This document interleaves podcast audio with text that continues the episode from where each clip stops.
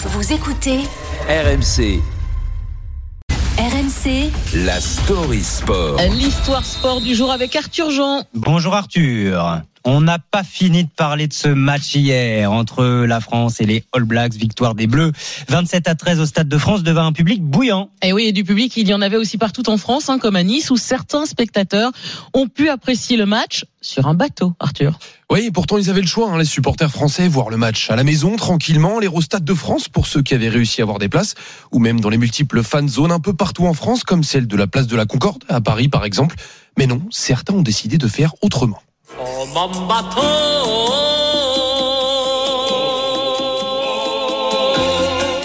Eh oui, un bateau, rien que ça, et pas n'importe lequel. Et si, c'est possible. Et pas n'importe lequel, puisqu'il s'agit du plus grand voilier de plaisance au monde. Le Club Med 2, c'est son nom. 5 mâts, 187 mètres de long, pas mal comme cadre pour assister au prestigieux France-Nouvelle-Zélande d'hier soir. Et justement, c'était la première croisière en bateau pour Marina et James, un couple franco-néo-zélandais évidemment.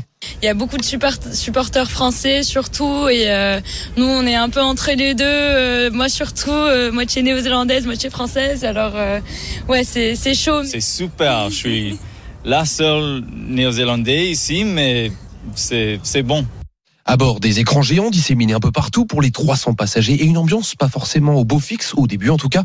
La faute à une première mi-temps morose des Bleus, mais Cyril, passager du club Med 2, voulait y croire. C'est un peu mou encore, mais en deuxième mi-temps, ça va s'accélérer, c'est c'est indéniable.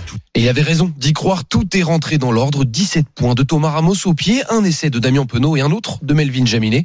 Et voilà les hommes de Fabien Galtier qui s'imposent 27 à 13, prometteur pour Pierre, supporter du 15 de France. Ils nous ont fait peur au début, mais euh, on savait qu'on était solide et là, euh, franchement, on est en route pour la finale. Là, on est en route pour la finale.